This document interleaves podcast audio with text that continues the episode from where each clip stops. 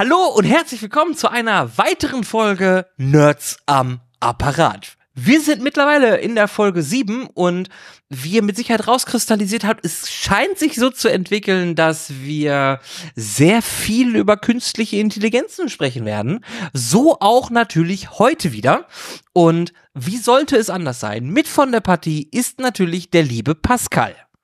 Äh, äh, Dankeschön für, fürs mich wieder dabei haben oder so. Ja, äh, was, was, was würde ich nur ohne dich tun? Also. Alleine vor dich hinmurmeln. das kann ich auch.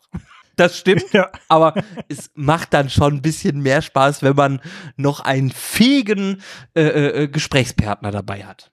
Ja, unsere letzte Folge ist halt schon ein bisschen was her. Fast einen Monat, äh, glaube ich. Oder, oder sogar, ne? Ja, das vier könnte sehr gut sein.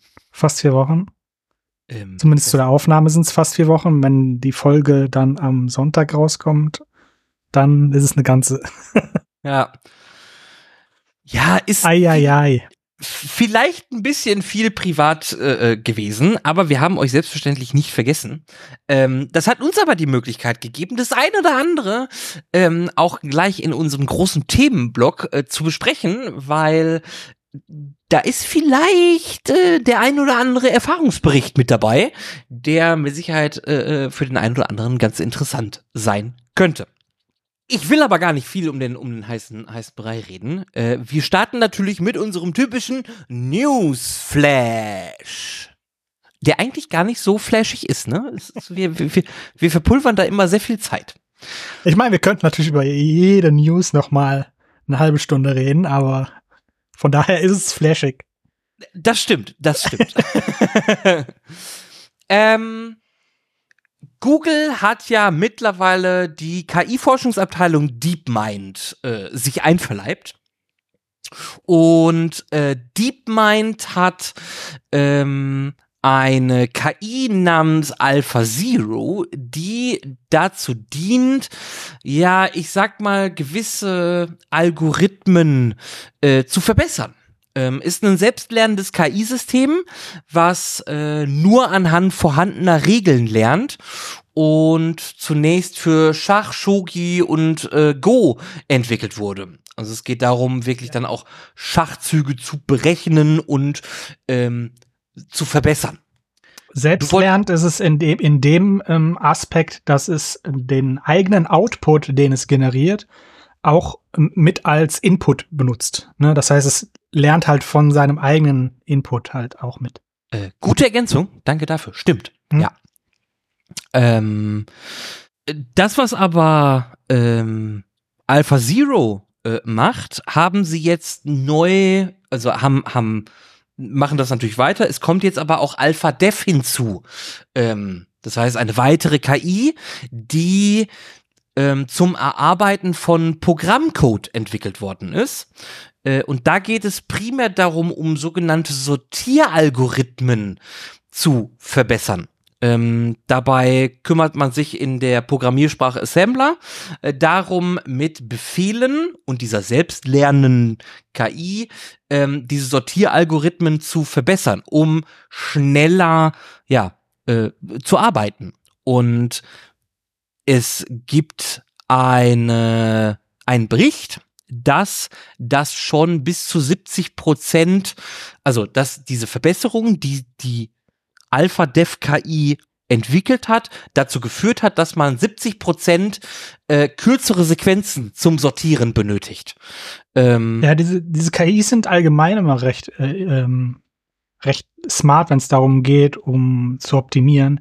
Äh, wir hatten schon mal, bevor, bevor das so mit den äh, Large Language Models, äh, mit, den, mit den großen Sprach-KIs angefangen hat, so vor ein, zwei Jahren gab es halt schon äh, erste Berichte, wo, wo halt irgendwie ähm, so KIs auch miteinander haben reden sollen, um halt eine Aufgabe zu lösen und um diese Aufgaben besser lösen zu, zu, zu können, ähm, hat sich die KI ähm, einfach eine, eine einfachere Sprache, eine optimiertere Sprache ausgedacht die konnte dann halt hinterher nicht mehr allgemein kommunizieren, so wie wir Menschen das machen, aber wir müssen, wir brauchen ja ein, einen gewissen Wortschatz, um, um halt auch neue Konzepte mitteilen zu können.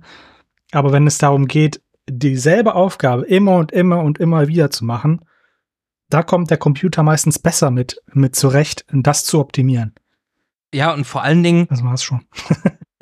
gerade, gerade, gerade, weil du sagst, ne, es sind immer wieder äh, Prozesse und Prozesse, die, die halt immer und immer wieder auftreten.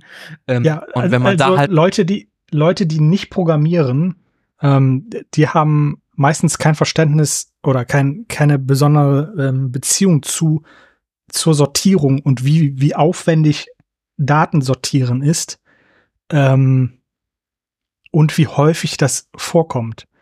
Ähm, ne? Also alles Mögliche sortiert. Sortierung ist einer der, der größten Zeitfresser, die es äh, in der Computertechnik gibt. Und das zu optimieren, optimiert eigentlich alles. Ja, und ähm, das, also, wenn man jetzt schon 70 Prozent kürzere Sequenzen hat, ähm, das verspricht ja schon sehr viel, weil 70 Prozent klingt natürlich auch sehr viel, ist glaube ich auch. Ja, äh, ja 70 Prozent, das waren aber auf, auf kleine ähm, Datenmengen, äh, ne? Ja, ja. Wenn es dann halt auf normale, große Datenmengen geht, ne, wenn wir jetzt über, über Google äh, ähm, Suchresultate zum Beispiel, ne, da werden ja auch mehrere Daten genommen und sortiert, damit du die besten oben hast. Ähm, da geht es dann um riesige Datenmengen. Ähm, und da gibt's dann halt nur noch eine Verbesserung oder eine, in Anführungszeichen nur noch eine Verbesserung von 1,7 Prozent. Aber schon diese 1,7 Prozent können halt ne, ähm, mehrere Sekunden sein, wenn nicht schon Minuten. Ja, und das ist ja auch das, das, also wenn man, wenn man halt sich überlegt, man hat 250.000 Elemente. Ne, sagen wir 250.000 Autos in den verschiedensten Farben. Und die muss man sortieren nach Marke und Farbe. Und das braucht gefühlt, ich sag mal, zehn Stunden. Und man ist dann durch diese Optimierung 1,7 Prozent schneller. Das ist ja schon eine Menge Zeit. Ja, also Stunden, oh, Stunden. dafür ja. sind dann, dann dafür sind es dann wieder zu wenig Daten, aber oder seien es 100 es kann Stunden. schon halt, es können, es können halt wirklich schon Sekunden sein. Und Sekunden sind wichtig, ne? Also, ähm, gerade wenn es darum geht, ähm, bei so einer Google-Suchanfrage, ähm, was da da an Daten gecrunched werden bei, an, bei einer Anfrage. Deshalb, oh ja. deshalb bereiten die ja auch schon ähm, Anfragen vor. Ne? Also Google muss ja schon, schon im Vorhinein äh, versuchen dir herauszufinden, was du vielleicht als nächstes suchen könntest, ne? An, anhand deiner Suchhistorie, äh, ähm, um halt schon mal Suchergebnisse vorzubereiten im Hintergrund, bevor du die überhaupt abfragst. ja. Einfach weil das so lange dauert. Sonst. Ja, ja. das äh, kann ich kann ich mir sehr gut vorstellen. Und bei den Millionen an Suchanfragen, die Google ja auch täglich äh, äh, ähm, absolvieren muss, da sind 1,7 Prozent, glaube ich, auch sehr schnell und sehr viel. Da, ja, das wird viel für die sein, ja. Ja. Ähm, wo wir schon bei neuen KIs sind, ähm, hat man wieder eine, was heißt wieder, aber man hat eine neue Vertrauens- oder ein neues vertrauenswürdiges KI-Modell äh, entwickelt, beziehungsweise eine neue Generation. Es geht um eine Erklär-KI namens Aleph Alpha. Ähm, diese KI dient dazu, ähm, ähm, äh, wie, wie, wie, wie, wie sage ich das? Ähm, ähm, mir fehlen die Worte gerade. Verdammt. es, es, tut mir leid, ich weiß halt überhaupt nichts darüber. Sonst würde ich dir. Ähm, es geht darum, die Angaben der KI ähm, nachvollziehbar zu machen. Ähm, hm. Also das, was äh, ja das was ja auf EU-Ebene ja passieren soll, ne? dass, dass man halt auf Anfrage beim KI-Hersteller anfragen kann, äh, wie hat sich dieses Ergebnis zusammengesetzt. Was genau. aktuelle KI-Entwickler ja überhaupt nicht sagen können, weil die, die können zwar sagen, so, das ist der Datensatz, an dem wir das äh, trainiert haben, aber warum es jetzt ausgerechnet durch diese Anfrage zu diesem Ergebnis gekommen ist, dafür fehlen uns jetzt halt die, die Rückverfolgungsdaten, also die Daten, um das rückverfolgen zu können. Genau. Und das, Weil das muss man halt schon beim Training machen. Ne? Also man muss schon beim Training sagen, äh, also schon Daten sammeln, wie, wie sich das zusammensetzt dann.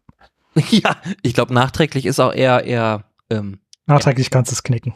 Ja. Ähm, es geht ja auch darum, ähm, soll ja dieser AI-Act äh, auch, auch kommen, wie du ja gerade sagtest, ne, wo das ja, wo man diese Nachvollziehbarkeit ja auch, ja, fördern beziehungsweise äh, benötigt. Ähm, darauf aufbauend ist halt diese Aleph Alpha, äh, dieses, diese, diese Generation entwickelt worden. Und es geht natürlich auch darum, um die Erklärbarkeit, die Reproduzierbarkeit und das Vertrauen auch, auch zu erweitern. Es, es, Weil, äh, mir, ja, man, man, muss vor allem auch erstmal äh, herausfinden, ähm, inwieweit man äh, so eine, eine, so eine Ausgabe erklären kann. Ne? Also das muss ja auch erst äh, herausgefunden werden und erforscht werden. Von daher, das ist ja schon mal der erste gute Schritt, damit man da halt auch Gesetze drauf aufbauen kann. Weil wenn wir jetzt sagen, die KI-Hersteller müssen das in dem und dem ähm, Detailgrad angeben können, und dann sagen natürlich die KI-Hersteller, nee, das ist nicht möglich. Deshalb muss es ja schon ne, ein Beispiel geben, so, die können das aber, also ist es möglich. Und deshalb kann man darauf dann ein Gesetz aufbauen. Ja. Ähm, und vielleicht ist man, ist, ist dem einen oder anderen das auch schon mal aufgefallen, wenn man halt zum Beispiel mit ChatGPT, ist jetzt nur ein Beispiel, aber ähm, wenn man ähm, die gleiche Anfrage zweimal sendet, könnten durchaus unterschiedliche Ergebnisse dabei herauskommen, die sich inhaltlich ähnlich sind, aber ich sag mal textuell ja, beziehungsweise aufbautechnisch halt einfach unterschiedlich sind. Genau, das ist, das ist halt so der, eigentlich ja der, der Clou hinter der ganzen Gesa Geschichte, ne, dass, dass man ähm, ja eine menschenähnliche Sprache haben, äh, haben kann. Durchaus kann man die ChatGPT Anfragen über die API zum Beispiel ähm, auch so stellen, dass immer dieselbe Antwort kommt, wenn man eine bestimmte Anfrage stellt. Ja. Also das Und geht schon. Genau. Und Aleph Alpha soll das halt auch alles, alles liefern können. Und man hat im April ähm, in diese Generation der, der KI Aleph Alpha auch ein ähm, ja, ich sag mal Plugin installiert. Plugin ist das falsche Wort, aber ähm, ähm, man hat da das Adman Explain mit hinzugefügt und das ist ein äh, Faktenprüfer, der dem Modell Aleph Alpha hinzugefügt worden ist damit Aleph Alpha halt jetzt auch wirklich mit Quellenangaben ähm, seine Ergebnisse nachvollziehbar machen soll. Ähm, das heißt, da ist man auch wieder auf, auf großschrittig, ähm, auf, auf, auf großem Wege, ähm, da wirklich viel an Erklärungen und, und, und, und Dingen einfach hinzuzufügen, um halt auch diesen AI, äh, äh AI-Act, äh, äh, ähm, ja, Folge zu leisten, sagen. Weißt du, inwieweit die da einen Faktencheck machen? Also gehen die wirklich ins Internet und suchen da Sachen, weil da steht halt auch viel Scheiße drin. ähm, Oder das, das, steht leider in dem, in dem, in dem Beitrag nicht richtig drin. Zumindest habe ich es, habe ich es nicht richtig gefunden. Aber ähm, es geht darum, dass man die Herkunft von faktischen Ausgaben auf Quellen in Texten und Bildern zurückführen kann, ähm, aber auch hm. kontrafaktisch äh, ähm, das Ganze beobachtet. Also auch die widersprüchlichen Daten äh, mit beobachtet. Also es wird wahrscheinlich ein Sammelsurium aus allem sein. Verstehe, niemand weiß so genau. genau. außer, außer die Entwickler selber. Ja. Ähm, ja, gibt es bestimmt Datenblätter zu, die man sich durchlesen kann. Äh, richtig. Aber da fehlt uns jetzt auch die Zeit. So, so technisch da reinzugehen. Wieso? Wir hatten doch vier Wochen Zeit. Ha! ja, ja, ja. ja.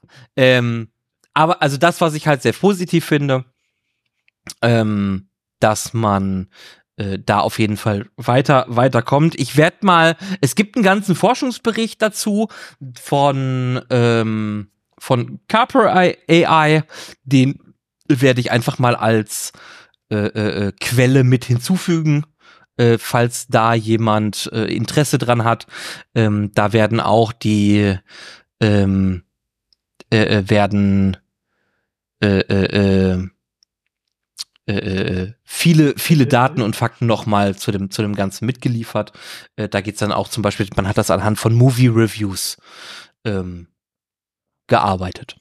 Kehrseite der Medaille. Ähm, man hat ja immer mal wieder das Problem von, von Deepfakes, auch früher schon, bevor künstliche Intelligenzen überhaupt jetzt so im großen Kommen waren.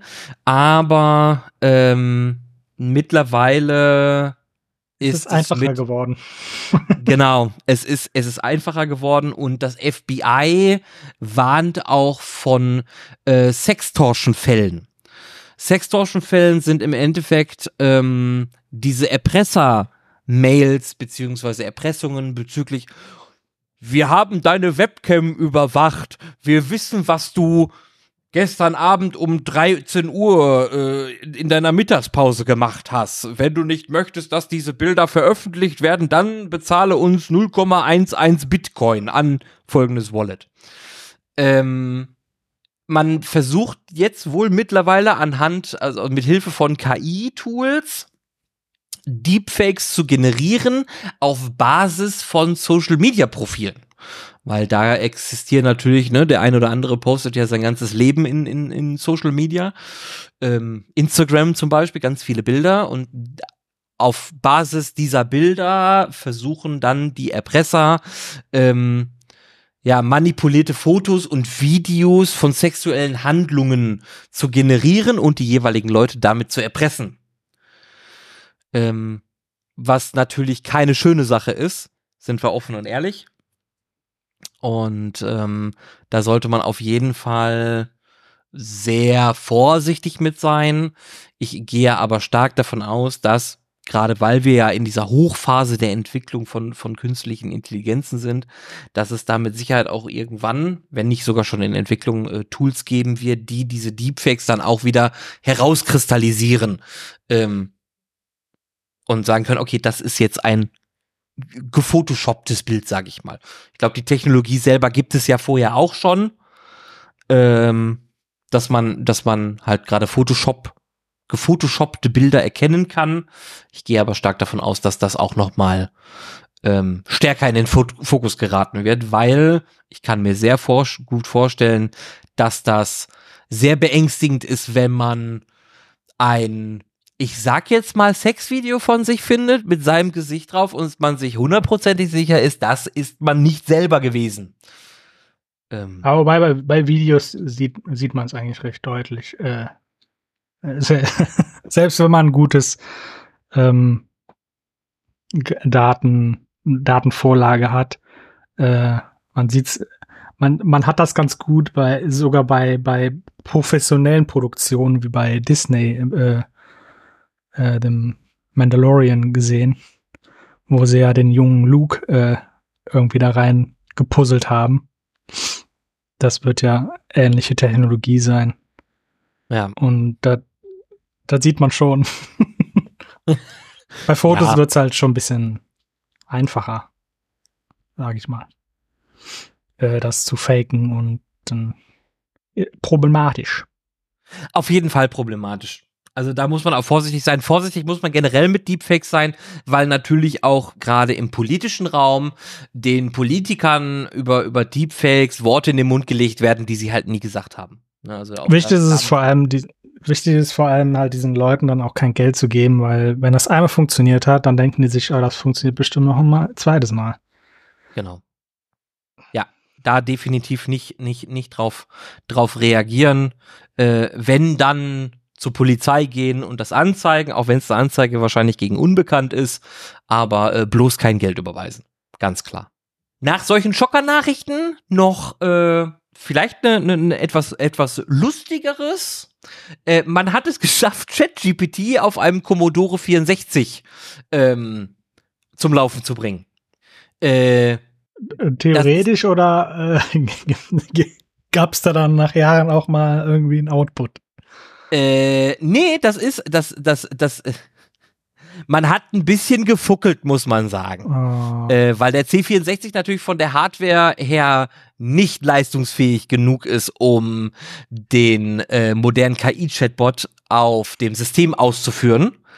Äh, also ja, also ja, da ist halt schon irgendwie eher nicht so einfach, dass den, weil, weil das, benötigt halt schon ordentlich Speicher, ne? Und äh, so viel Speicher hat der C64 nicht.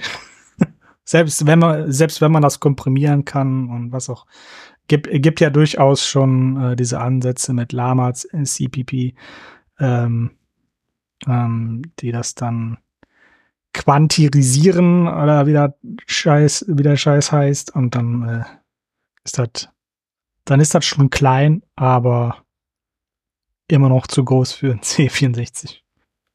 Ja, also und selbst wenn man das irgendwie mit Speichermodulen und Erweiterungen und weiß ich nicht, dann selbst dann bräuchte der halt einfach viel zu lange.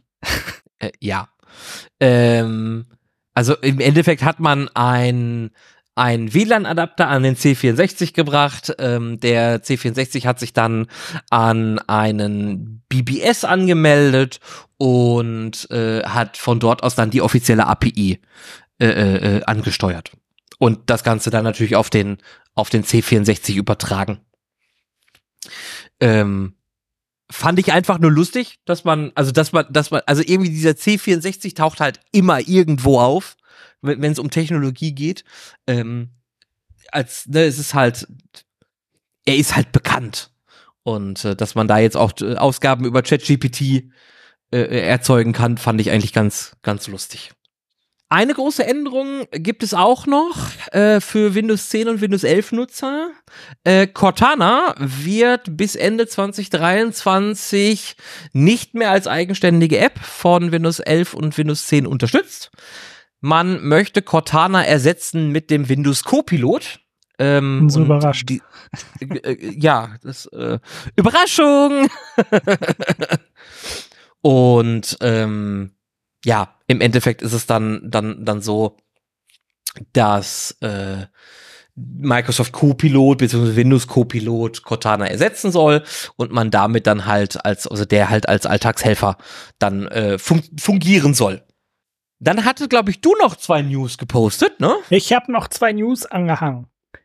Zum einen ähm, gab es halt die Tage ähm, eine, ein, ein chinesischer Redditor, der ein, der, der, der nicht mal irgendwie großartig beschrieben hat, was er da gepostet hat, sondern nur ein paar Bilder, ähm, die er mit, äh, mit einem Stable Diffusion Ableger ControlNet generiert hat. Äh, ControlNet ähm, nimmt ein Inputbild unten Prompt, um Bilder zu generieren oder zu, zu, ähm, ja, zu generieren. Ähm, und nimmt dann halt so Kanten als, als Form. Ne, also der, der holt sich aus dem Quellbild halt die, die Formen raus und versucht die halt ähm, in das generierte Bild zu integrieren.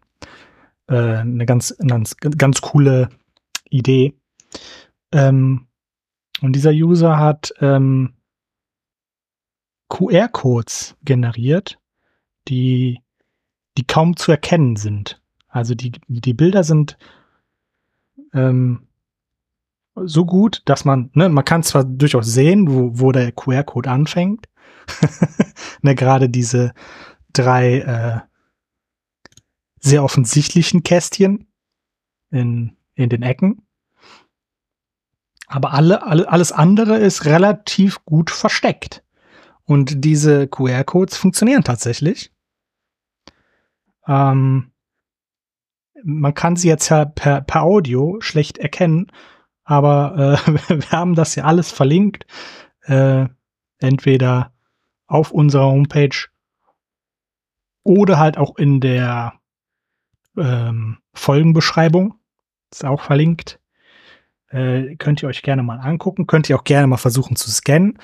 Ähm, warum das funktioniert ist, weil QR-Code ein cooles, äh, cooles Format ist, das halt ähm, eine, eine Fehlerkorrektion drin hat, ähm, in die man auch skalieren kann. Ne? Also je größer oder je, je mehr ähm, Platz man dem QR-Code gibt, desto mehr Fehlerkorrekturen kann er halt einbauen. Äh, unter anderem halt auch mit äh, Redundanz. Und dadurch kann man halt viel mit dem QR-Code an, anfangen äh, und herumspielen und halt auch zum Beispiel, ne, gibt, gibt ja auch ähm, Firmen, die dann ihre Logos und so in ihre QR-Codes einbranden. Und an sich äh, sah, sah halt nach einer coolen Idee aus. Deshalb wollte ich ähm, einfach mal teilen. Ja, äh, ist auch nicht nur, also ich, QR-Codes haben ja immer die, die, die Angewohnheit, ähm, sehr schnöde auszusehen. Und äh, wenn man überlegt, dass das halt durch die Fehlerkorrektur halt wirklich in Bilder ab, ab, eingearbeitet werden kann, ist das eigentlich schon ziemlich, ziemlich cool, weil das gibt nochmal viel mehr Flexibilität. Man hat ja früher angefangen in der Mitte des QR-Codes, dass man da halt irgendwas reinmachen kann.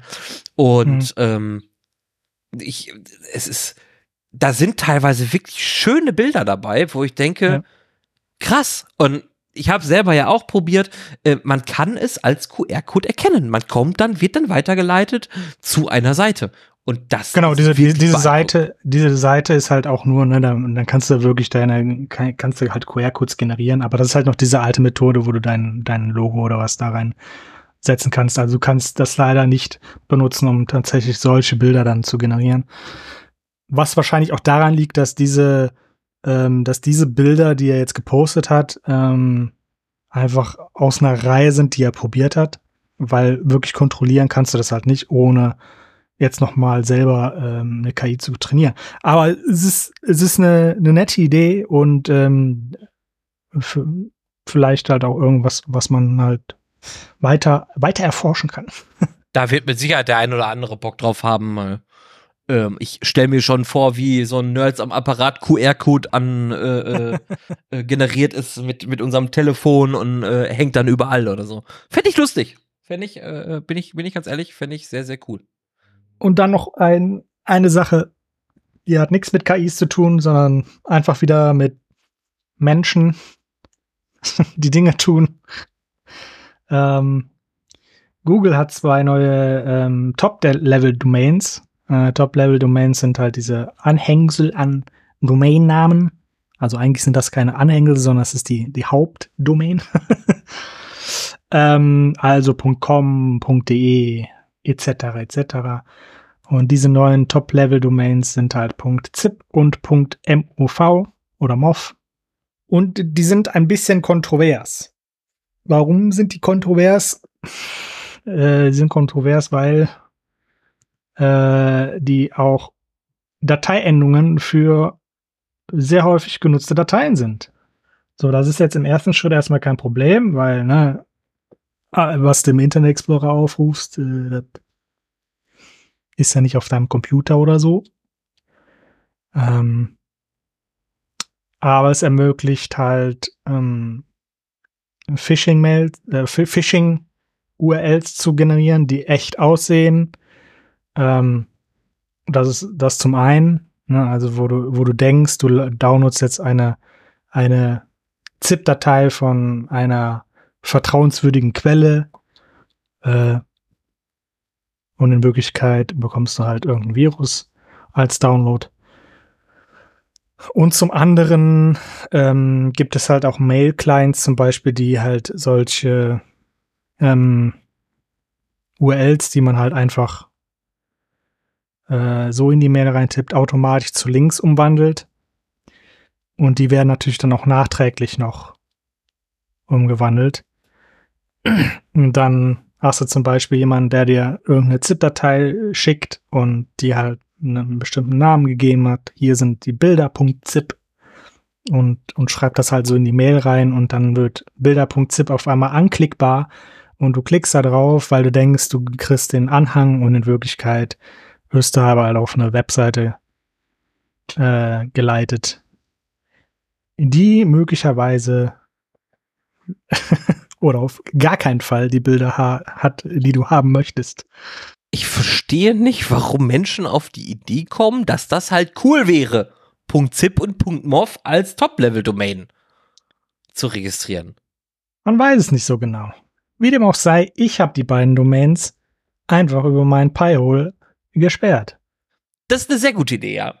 Das äh, äh, sollte ich gleich im Anhang, äh, im, äh, im, Nachgang auch machen, weil äh, das ist mir suspekt. Ja, gibt aber halt nicht, nicht jeder benutzt da so ein Pi-Hole oder so. Ähm, von daher bitte, bitte Ausschau halten. Nicht auf jeden Link klicken, der aussieht wie ein Link. Äh, ja, vor allen Dingen, wer da .zip oder .mov sehr schwierig. Zudem es halt auch noch alternative ähm, Zeichen für Slashes gibt, ähm, was halt dieses Phishing ermöglicht, dass du dann halt nicht auf irgendeine vertrauenswürdige Seite kommst, sondern halt auf so eine ZIP-Domain, obwohl das irgendwie als Dateinamen aussieht. Ganz schwierig. Ganz, ganz schwierig. Ja. Und entweder müssen die Browserhersteller äh, da Sicherheit einbauen, aber selbst Google, die ja die ihren Google Chrome haben, da gab es schon vor Jahren die Bitte, solche Zeichen nicht aufzulösen oder ne, den User darauf hinzuweisen, dass diese Zeichen in der URL stehen. Und Google hat das Ticket dann halt einfach als äh, won't fix geschlossen, also werden sie nicht beheben was ich nicht nachvollziehen kann. Nee. Ich also ich, ich finde, jedes Zeichen, das nicht ASCII ist, sollte sofort alle Alarmglocken im, im Browser erwecken lassen. Auf jeden Fall.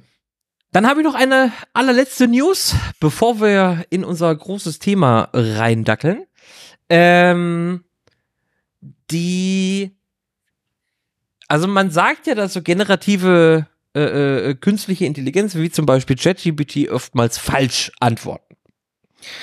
Und ähm, das Problem an sowas ist, dass solche Plattformen wie äh, Stack Overflow und dem Stack Exchange Network, ähm, die sind ja darauf ausgelegt, dass Nutzer auf ihre Plattform kommen, um zum Beispiel Fragen zu stellen zu Programmiersprachen oder ähm, ihren Code bereitstellen und äh, viele, viele andere Dinge auf, auf, auf, auf Stack Overflow machen. Jetzt kommen natürlich die Leute hin, ähm, die erkennen, oh, ChatGPT kann äh, mir meinen Code generieren und äh, den hätte oder den kann man dann auf Stack Overflow zum Beispiel auch posten.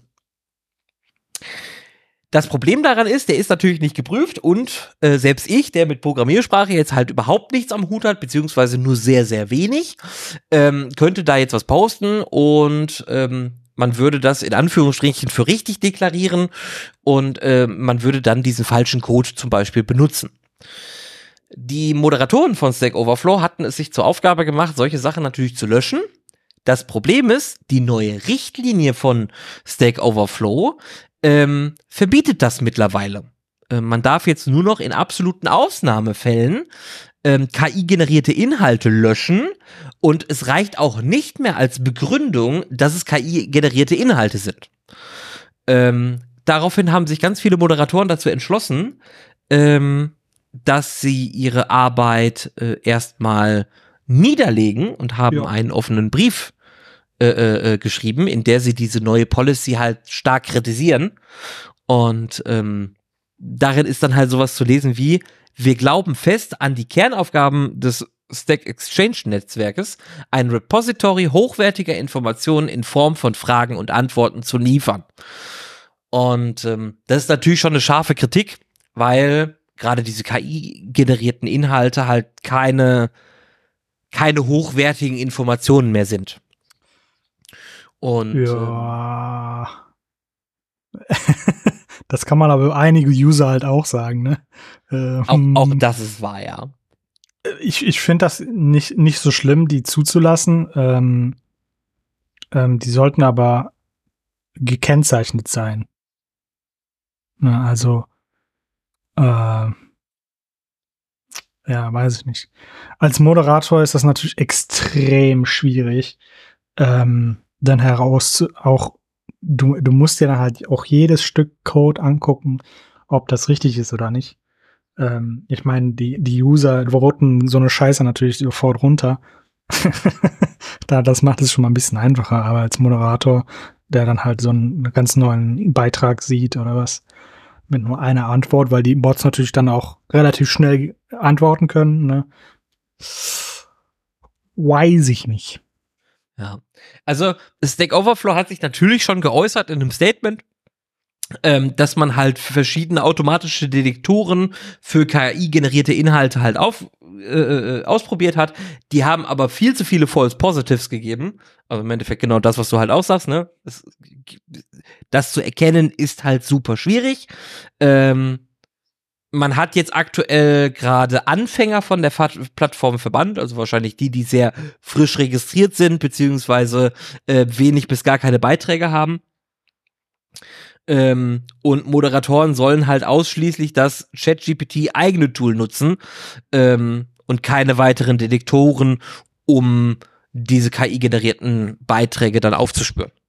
Aber ist halt, ähm, es ist halt schwierig. Also ich hatte heute schon äh, irgendwo noch mal ein Video gesehen, äh, dass gerade durch die generativen künstlichen Intelligenzen wie ChatGPT, ähm, Plattformen wie Stack Overflow halt bis zu 14 Prozent weniger Klicks auf ihrer Seite haben, ähm, weil die Leute natürlich hingehen und ChatGPT für sowas nutzen, ähm, anstelle halt Seiten wie, wie Stack Overflow, wo sie dann halt äh, fundierte Fragen und Antworten hoffentlich bekommen würden.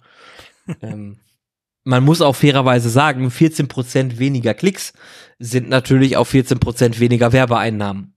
Auch das muss man mal so offen kommunizieren. Ähm, das ist viel. Also 14, stellt euch vor, 14% weniger Gehalt zu bekommen. Ähm, das tut weh.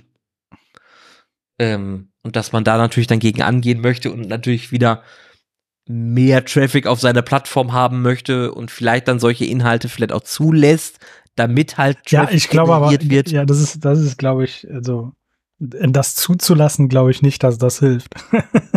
nee, glaube ich auch nicht. Wir werden sehen. Also wir haben da natürlich ein Auge drauf. Ihr seht das ja, ne? Also es, wir haben ja so die ein oder andere künstliche Intelligenz-Folge. Ähm, wir, wir, wir, wir haben da immer mal ein Auge drauf und werden natürlich auch da weiter darüber berichten, wenn es da was Neues gibt. Ich würde das Kapitel Newsflash, der mal wieder ganz flashig war, dann jetzt auch endlich äh, äh, ad acta legen für heute, ähm, weil wir haben da ja noch so ein Thema. Ja. Und ähm, das wird jetzt den einen oder anderen vielleicht verwundern, aber wir haben uns kein spezifisches Thema rausgesucht. Also wir sagen jetzt nicht hier, oh Google Bart oder äh, äh, sonstiges, sondern wir wollen ein bisschen aus dem Nähkästchen plaudern, weil ich glaube gerade du, Pascal, ähm, hattest glaube ich sehr tolle Erfahrungen auf GitHub mit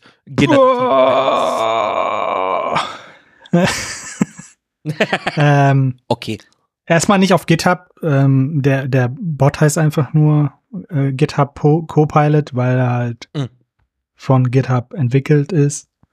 Äh, was, das muss man halt dazu sagen, ne? GitHub gehört mittlerweile zu Microsoft, von daher benutzt Microsoft ja auch nur OpenAIs Geschichten, was auch immer. Ähm, ja, ich habe diese Woche einfach mal äh, diesen GitHub Copilot ausprobiert. Ähm, es gibt da so eine 30 Tage ähm, Testlaufzeit. Äh, ähm, äh, ich, ich habe ich hab das aber schon so weit evaluiert, dass ich sagen kann, dass ich das auf jeden Fall weiterhin nutzen werde über diese 30 Tage hinaus.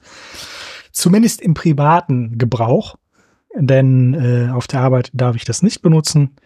Äh, einfach da de, dem Grunde geschuldet, dass ähm, GitHub Copilot halt den Code, den ich schreibe oder schon geschrieben habe, natürlich zu äh, dem zu deren Server hin, hinstreamt und dann weiß man nicht so ganz genau, was damit passiert.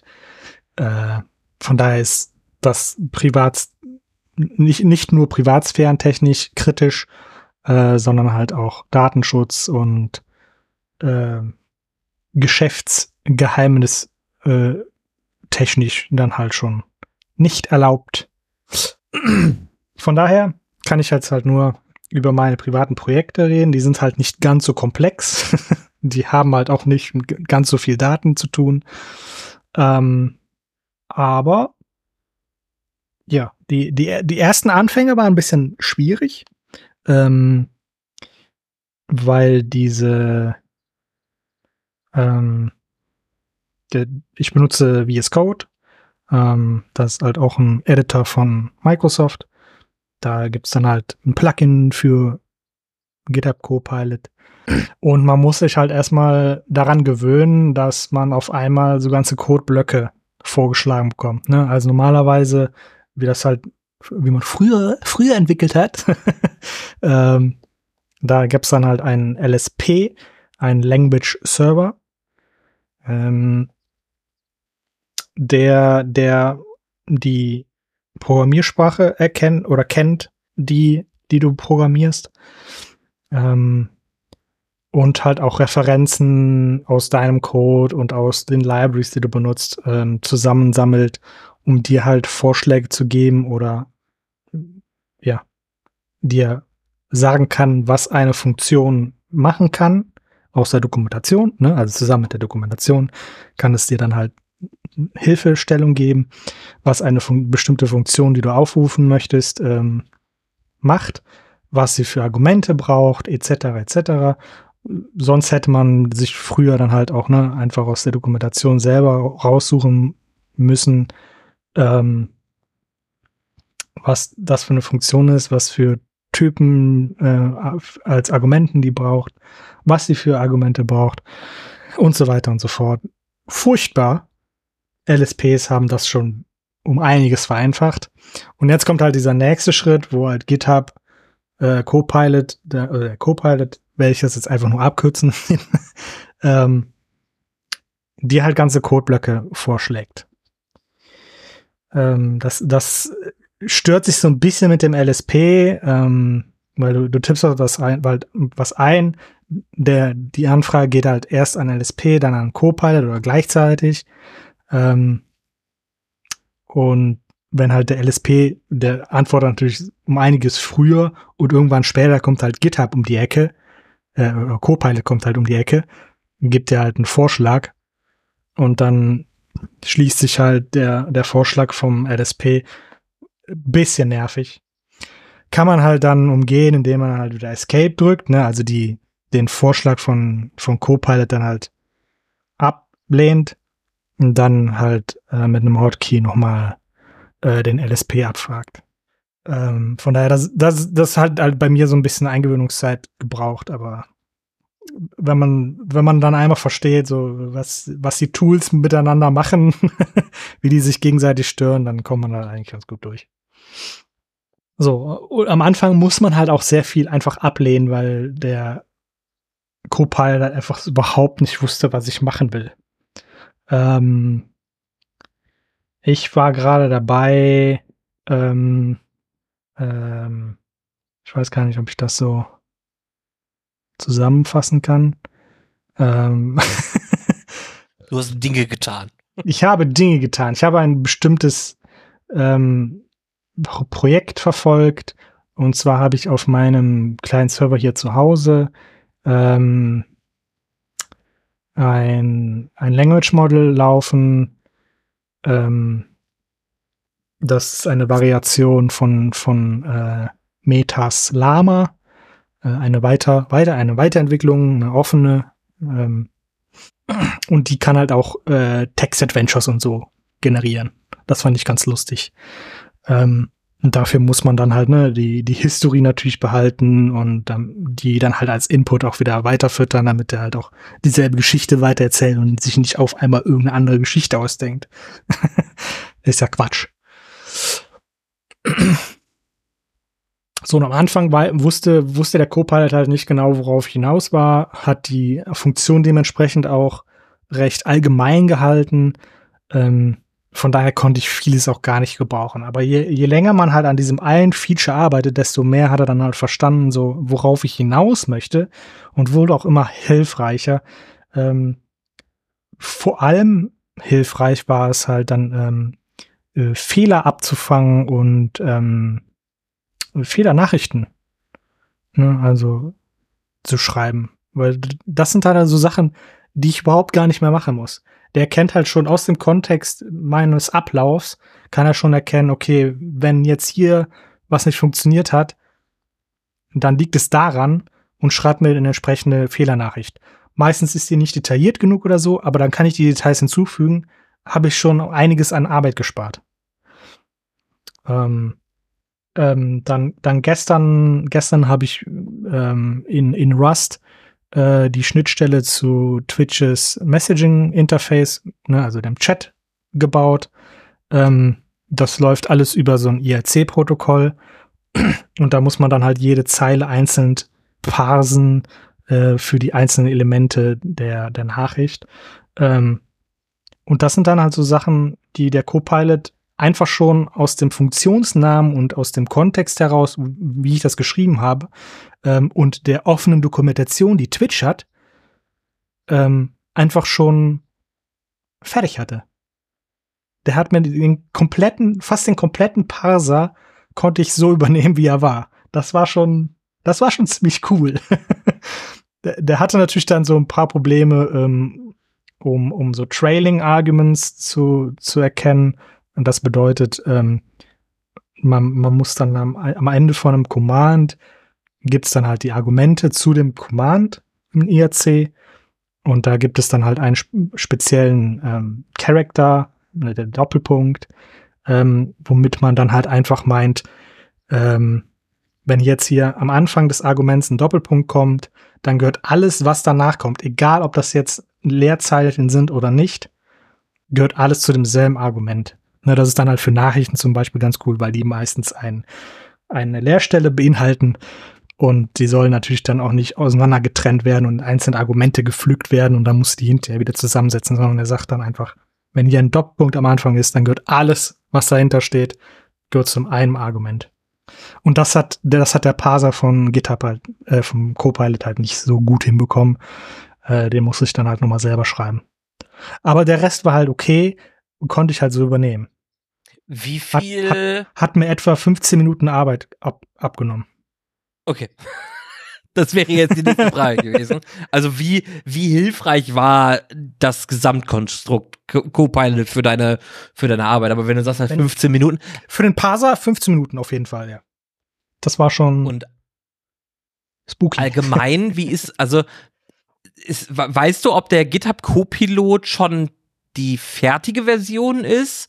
Äh, oder ob das noch eine, eine Preview ist? Ähm, also das, das, was sie jetzt schon öffentlich haben, ähm, das, das darf man produktiv nutzen. Habe ich ja auch. Die haben ja auch ein ganzes ähm, Bezahlmodell dahinter. Es kostet 10 Dollar im Monat. Ähm, weniger, weniger als ein, das teuerste Netflix. Von daher ist mir das, das, das ist mir recht, äh, wenn, wenn mir das so viel Arbeit erspart. Gerade auch Fehlermeldungen schreiben, das ist so nervig einfach. Und der macht das halt einfach. ähm, kommt natürlich auch ein bisschen darauf an, in welchem Bereich man arbeitet. Ähm, Gerade jetzt, wenn ich, ne, wenn ich halt mit, mit Twitch ähm, Schnittstellen und so arbeite, das funktioniert halt super gut, weil erstens halt, ne, Dokumentation dazu ist öffentlich. Es gibt jede Menge Code auf GitHub, die sich mit der Twitch API beschäftigt. Von daher gibt's dann halt auch schon fertige Lösungen für sowas. Äh, IAC ist ja auch, ne, das ist ja auch relativ offenes, oder nee, ist ein ziemlich offenes Protokoll. Es ist gut dokumentiert, äh, viel damit programmiert worden, mit Sicherheit. Von daher war das jetzt halt keine Herausforderung, ne? aber das halt alles runterzutippen ist halt immer so, ein, so eine Geschichte. Und wenn der Bot das halt einfach macht für mich, weil er weiß, dass ich das brauche, dann geil. Wie sieht das mit Dokumentation innerhalb des Codes aus, den äh, der Copilot äh, äh, äh, äh, ähm, erstellt?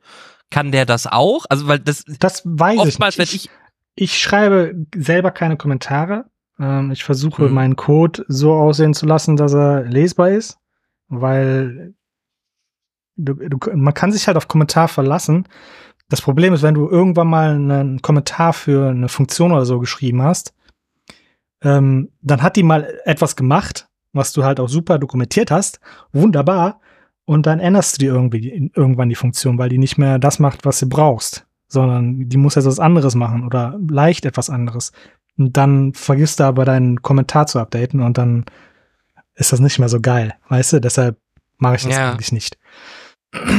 Von daher der der der der ähm, Copilot eignet sich halt auch so ein bisschen deine eigenen Programm. Ne? Dadurch, dass der auch durch meinen Code gefüttert wird, eignet der sich natürlich auch meine Eigenartigen an. ähm, das ist äh, ganz, ganz, ganz lustig.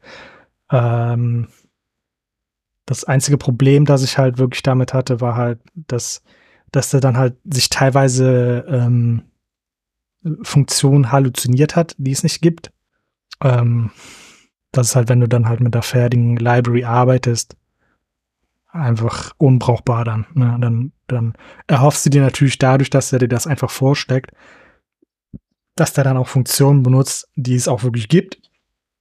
Wenn es die dann nicht gibt, dann stehst du da so, ja, toll, dann kann ich halt den Rest des Codeblocks halt auch wegschmeißen, weil der darauf aufbaut, dass diese Funktion existiert.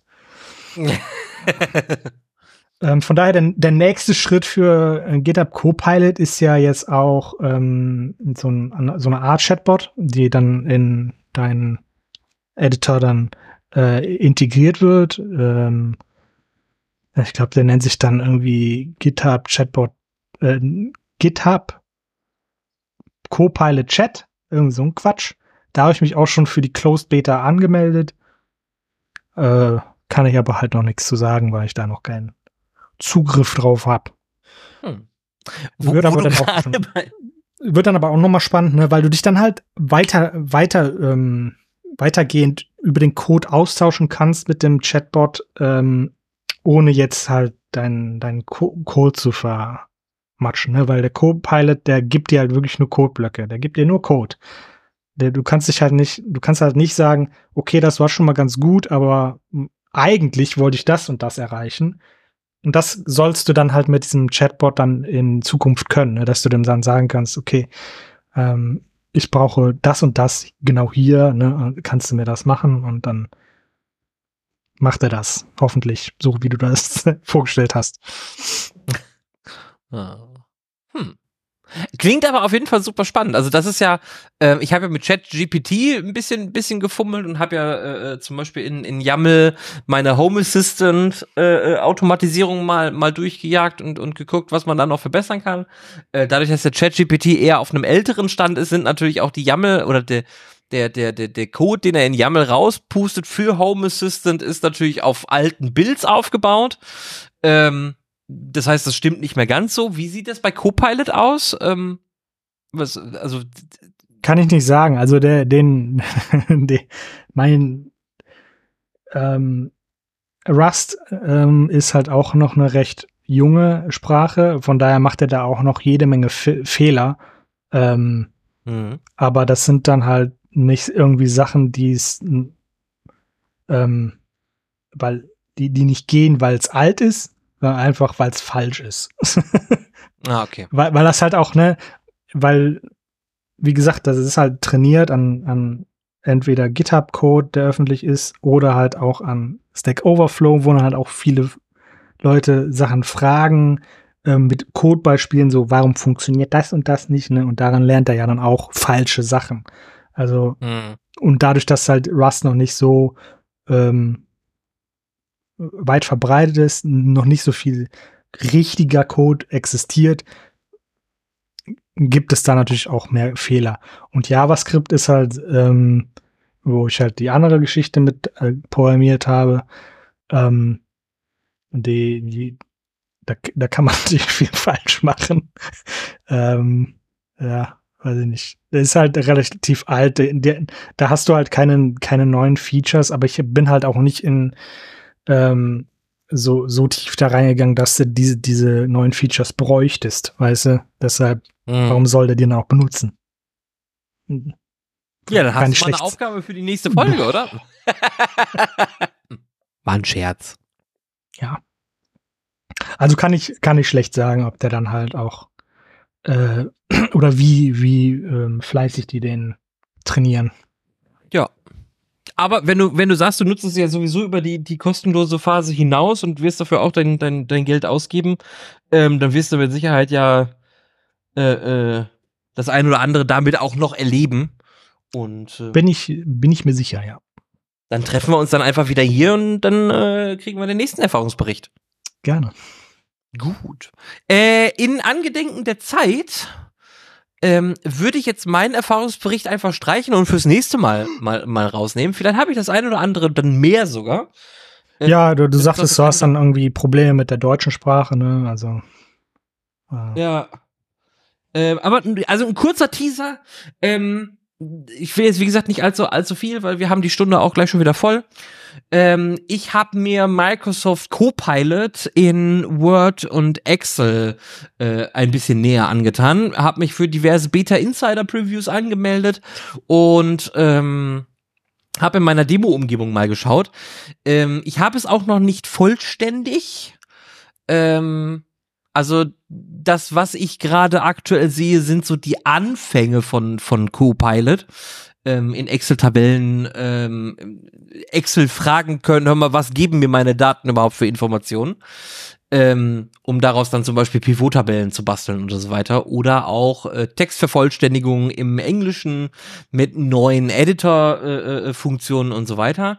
Ähm, und äh, ähm, Aufhübschen von Word-Dateien mit KI und äh, äh, automatisch generierte Summaries und so ein Kram.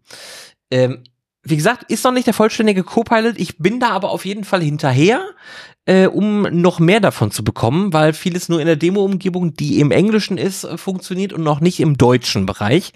Ähm, ich würde mal schauen, ob ich es vielleicht auf die nächste Folge schiebe oder vielleicht übernächste Folge. Müssen wir dann einfach mal gucken äh, was wir da so an Themen einfach haben. Aber da sitze ich aktuell dran, weil es mich natürlich beruflich sehr interessiert. Was kann der Kram und ähm, wie geht es damit weiter? Aber natürlich auch privat als ja eigentlich vollwertiger Microsoft-Tool-Nutzer ähm, bin ich da natürlich auch heiß her und schaue da einfach, was es, was es da so gibt. Gut, dann würde ich sagen, Lieber Pascal, ganz lieben Dank für deinen Erfahrungsbericht mit GitHub Copilot und natürlich für deine Anwesenheit. äh, hat mir hat mir sehr viel Spaß gemacht und ich äh, bin begierig darauf, mehr davon zu hören. Ähm, deswegen ich saß dann auch mehr hier so gespannt und habe zugehört, anstatt äh, dumme Fragen zu stellen. Und äh, bedanke und. mich ganz herzlich bei dir. Ja. Und äh, bedanke mich natürlich bei allen Zuschauern, äh, beziehungsweise Zuhörern. Zuschauern? Schön, dass Huch. ihr Sie können mich sehen. Ich sitze, ich habe gar keine. Hose an heute. du, du, du, also wirklich. Ich hoffe, du bist nicht aufgestanden.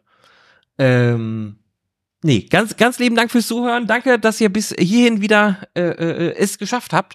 Und ähm, auf Spotify werde ich nochmal eine Umfrage starten. Nutzt ihr bereits Tools ähm, wie zum Beispiel Copilot, ChatGPT, GitHub Copilot äh, in eurem normalen Umfeld oder seid ihr da eher skeptisch dem gegenüber?